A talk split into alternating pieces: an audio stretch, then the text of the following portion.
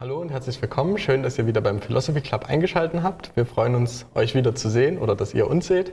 Und wir haben heute eine allgemeinere Frage. Und zwar wird die Frage sein, wie wird es im Himmel sein? Wir haben ja schon ein paar Spezialfragen zum Himmel aufgenommen, mhm. so ähm, die könnt ihr euch anschauen gerne, aber jetzt ist erstmal die ganz allgemeine Frage, wie wird es im Himmel sein?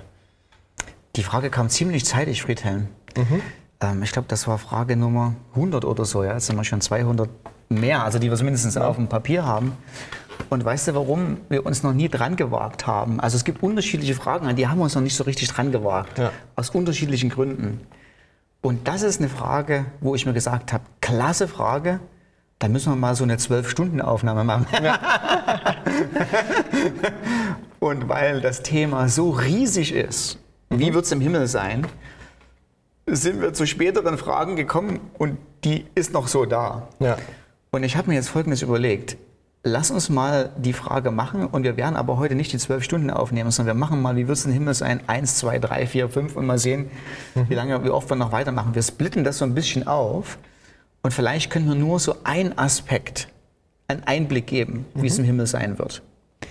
Und bevor ich da hinkomme, würde ich aber gern nochmal die Frage stellen, warum wir uns überhaupt mit ganz konkret oder warum wir uns in Anführungsstrichen aufs Glatteis wagen und ganz konkrete Aussagen machen werden, wie wird es im Himmel sein, anstelle einfach zu sagen, pff, schauen wir mal. Ja. Ähm, und hier kommt meine These. Ich glaube, dass ähm, von dem Christen ein klares oder eine klare konkrete und begeisternde Vorfreude auf den Himmel erwartet wird. Mhm. Also nicht einfach nur so, ach, es wird bestimmt nett und auch nicht so diffus, sondern ich glaube, der Christ sollte eine ganz klare, präzise, konkrete Vorfreude haben auf den Himmel, wo er sagt, ich weiß, es ist schwer zu, schwer zu erfassen, weil es um eine Erfahrung geht, die ich so nicht habe, aber ich habe Anhaltspunkte und Indizien, die in meinem Herzen eine Vorfreude auslösen. Ja. Warum sage ich das? Und vielleicht, weil du doch der Technik, der Technik ja. affine bist, vielleicht kannst du dann so ein, ähm, ich habe so einen Slide, ähm, der helfen wird. Vielleicht kannst du das Bild dann mit zeigen. Ja.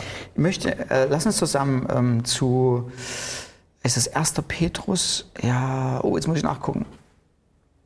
2. Petrus.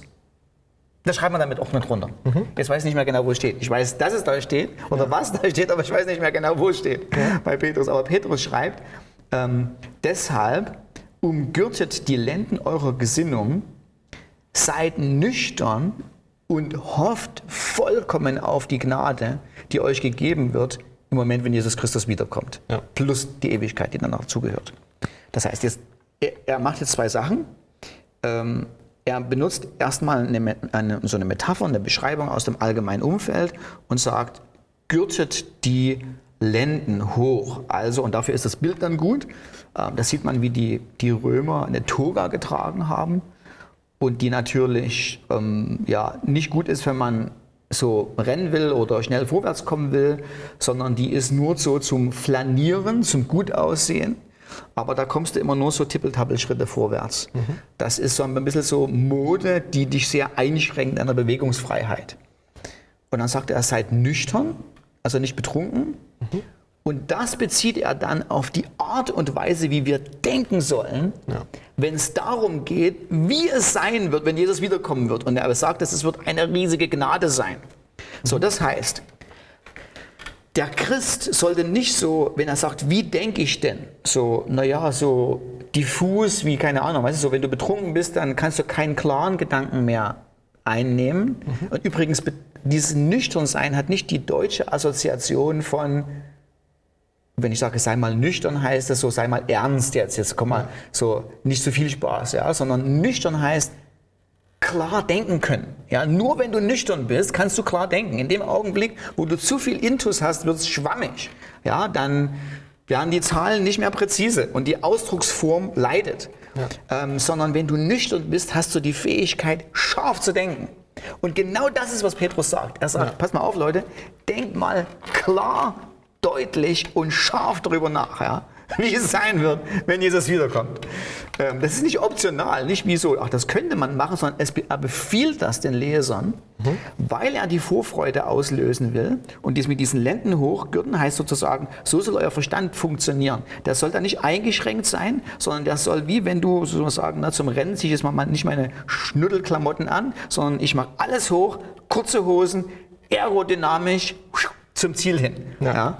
Ähm, und so soll der Verstand funktionieren, wenn es darum geht, was erwartet mich, wenn Jesus wiederkommt. Klar, deutlich, zielgerichtet, denken wir manchmal überhaupt gar nicht. Ja? Eine echte Erwartungshaltung und eine echte Vorfreude. Weil natürlich wir diese Vorfreude in diesem Leben brauchen. Mhm. Für die Art und Weise, wie wir leben sollen. Ähm, weil es uns äh, als Christ ähm, oder die Hoffnung des Evangeliums, die wir haben, ist hauptsächlich zukunftsorientiert. Ja. Ähm, und manchmal äh, sind wir aufgefordert, als Christen in dieser Welt ähm, Herausforderungen und Schwierigkeiten zu erleiden, ähm, aufgrund dessen, dass es sich zukünftigerweise lohnen wird, es sich auszahlt. Und diese innere Vorfreude ist das, oh, wie wird es sein, wenn Jesus wiederkommt, sagt Petrus, ist Teil oder sollte Teil des christlichen Denkens sein. Ja. Das heißt, so, jetzt mal kommen wir gleich zum Punkt. Äh, die Frage ist super, weil eigentlich wir uns die Christen ständig wieder neu fragen sollten. Also im Hauskreis soll es eigentlich immer wieder mal darum gehen, komm, wir schwärmen mal darüber, ja, wie wird es sein, wenn Jesus wiederkommt. Okay, Nummer eins. Ein Indiz. Ja. Ein Indiz. Nummer, ich habe nur eine Sache. Äh, ich habe mir da mal was Interessantes aufgeschrieben ähm, und habe mir so ein bisschen Hilfe von Jonathan Edwards geholt. Und ich sage mal so eine Sache, wenn Sie fragen, wie wird es im Himmel sein? Ähm, natürlich wird der Himmel dass die Nummer eins Emotion, die alles andere überlagert, wird eine unvorstellbare Freude sein. Ja. Und die Frage ist, woran habe ich denn jetzt meine Freude? Und ich habe einfach mal so aufgeschrieben, die Faszination des Himmels wird hauptsächlich darin bestehen, die Schönheit der Herrlichkeit Gottes im Angesicht von Jesus zu sehen.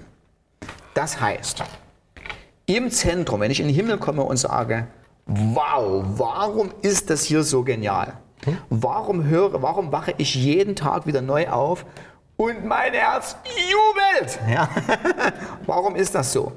Ist das so, weil ich so wie so, eine, keine Ahnung, ähm, himmlischen chinesischen Buffet sitze, weil da, keine Ahnung, das Essen einfach nur so immer vorbeigerollt kommt, ich nicht mehr aufstehen muss, so, so jeden Tag sozusagen Frühstück im Bett ist? Oder was ist es, was mich da begeistert? Was mhm. ist es denn, äh, was die Freude macht?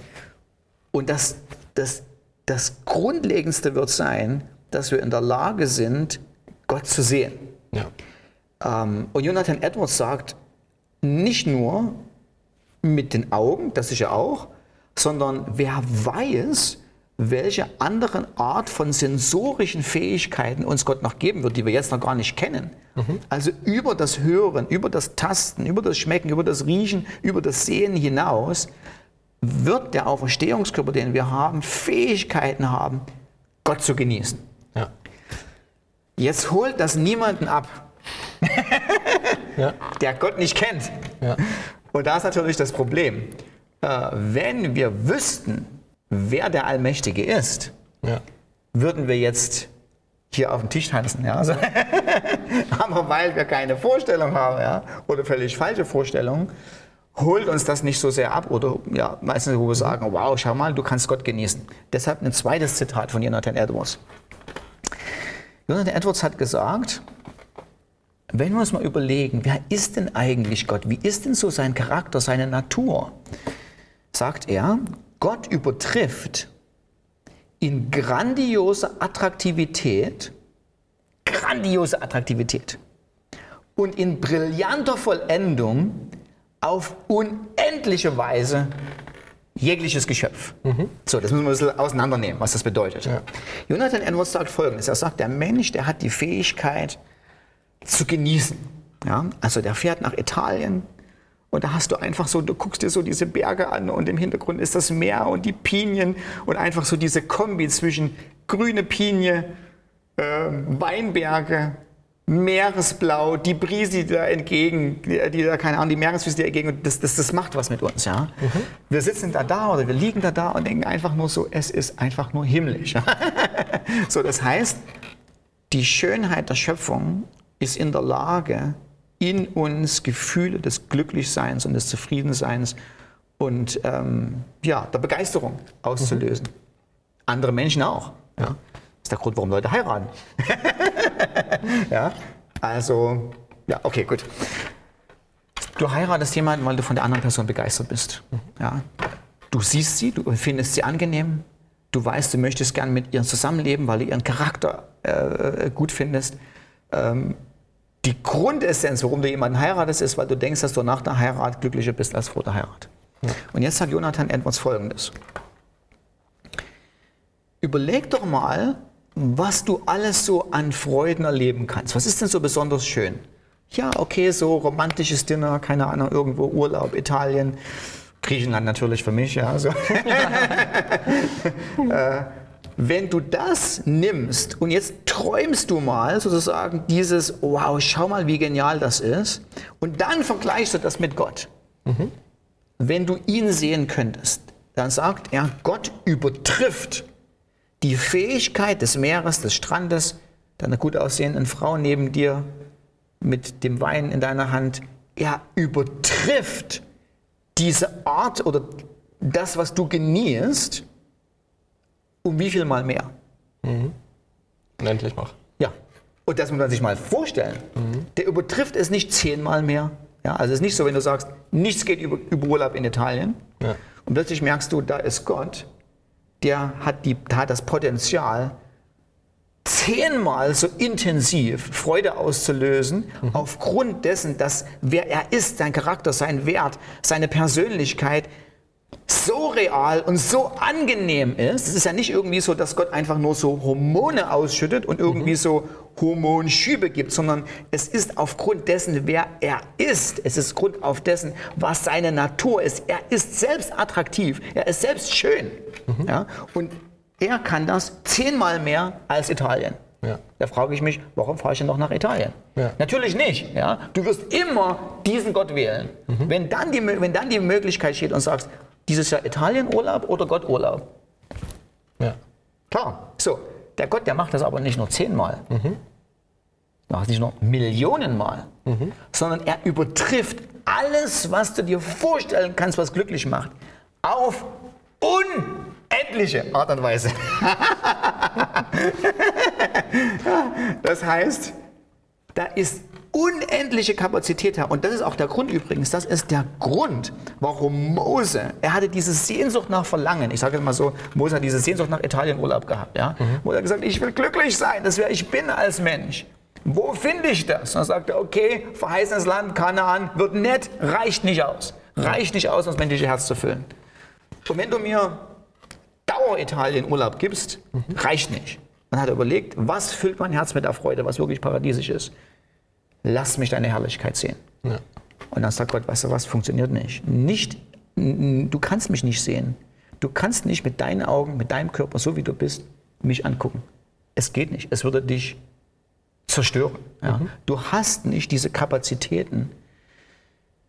Da hast du bestimmt dreimal gehört oder so, aber meine Lieblingsillustration, ja, es ist wie wenn du mit einem, mit einem Handykabel zum ähm, Atomkraftwerk gehst und sagst, kann ich mal bitte mein Handy aufladen? Ja, so das, das ist zu viel, das hält das Handy nicht aus, das ist zu viel des Guten. Und so ist es, wenn der Mensch in seinem natürlichen Zustand zu Gott kommen würde und sagen würde, ich würde dich gerne mal von Angesicht zu Angesicht sehen, ich würde gerne mal dieses unendliche Übertreffen an Schönheit, an Faszination sehen.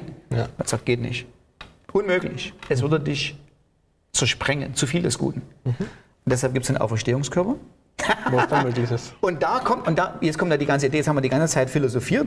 Jetzt kommt die Idee, woher, woher habe ich denn die Idee? Woher kommt die Idee, dass hauptsächlich es darum gehen wird, der hauptsächlichste Freude im Himmel darum gehen wird, Gott zu genießen? Weil in Offenbarung 22, Vers 4, einer meiner Lieblingsverse, heißt es, und sie werden sein Angesicht sehen. Ja? Und dann muss man das so aus der Perspektive des hebräischen Lesers sehen der kennt die Mose-Geschichte. Ja. Der weiß die große Sehnsucht, oh Gott zu sehen. Ja, aber nicht möglich. Ja. Und plötzlich sagt Gott, mit dem Auferstehungskörper in der Zukunft, du wirst mich sehen können. Ja? Italien, Urlaub aufs Unendliche multipliziert. Und unendlich ist ja, da, da kommt es zu uns so unvorstellbar ist. Und da ist, das, da, ist das, da ist das Attraktive im Himmel dran. 24 Stunden am Tag, jede Minute, jede Sekunde. Gott im vollen Zugang, ähm, immer da zum Genießen und mit seinem unendlichen Potenzial, mit seiner unendlichen Schönheit, das wird die hauptsächliche Freude sein, die wir haben werden. Ja. Und Jonathan Edwards sagt, das wirst du nie ausschöpfen. Ja? Mhm. Es wird nie diesen Moment geben, wo du sagst, ja, wir sind mal tausend Jahre hier, nett ist es. Ja. Was machen wir jetzt? So, wird langsam langweilig. Ja? Er sagt, es wird, der Moment wird nie kommen, sondern Begeisterung wird immer weiter zunehmen, weil er natürlich auf die Idee der Unendlichkeit Gottes aufgebaut hat. Und er sagt, vorher trinkt ein Mann die Ozeane leer, bevor er Gott in seiner Schönheit erfasst hat. Und das wird, das wird unsere Hauptaufgabe sein. Nicht wie im Lobpreis. Also manchmal, äh, übrigens bitte, ja, also wenn ihr das macht, ähm, nur mal so als Feedback, ja, für alle Pastoren, Moderatoren und Lobpreisleiter, bitte nicht sagen, das war aber ein wunderbarer Lobpreis, so wird es im Himmel sein. Wird es nicht, weil egal wie gut der Lobpreis ist, ja, er ist ein billiger Abklatsch zu dem, was im Himmel sein wird.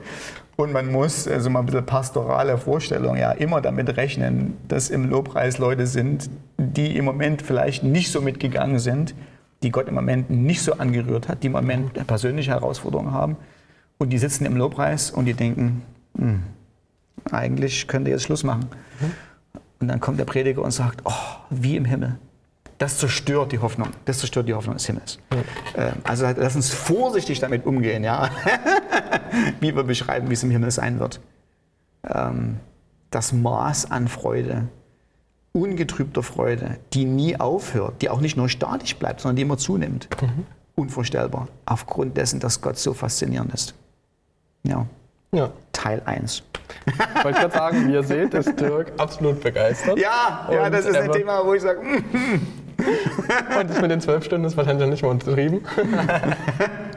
ähm, aber nee, genau, wir freuen uns auf jeden Fall, da in Zukunft noch weitere Folgen dazu aufzunehmen. Und auf jeden Fall ein guter Start in diese Frage und auch die Einladung, Einladung an euch, euch mehr damit auseinanderzusetzen. Wie sieht es im Himmel aus? Was sagt die Bibel? Und wo können wir unsere Hoffnung drauf gründen? Ja. Genau, in dem Sinne. Auf jeden Fall, wir wünschen euch einen richtig schönen Tag oder wenn ihr auch immer das euch anschaut und freuen uns auf das nächste Mal. Alles Gute euch. Tschüss. Ciao.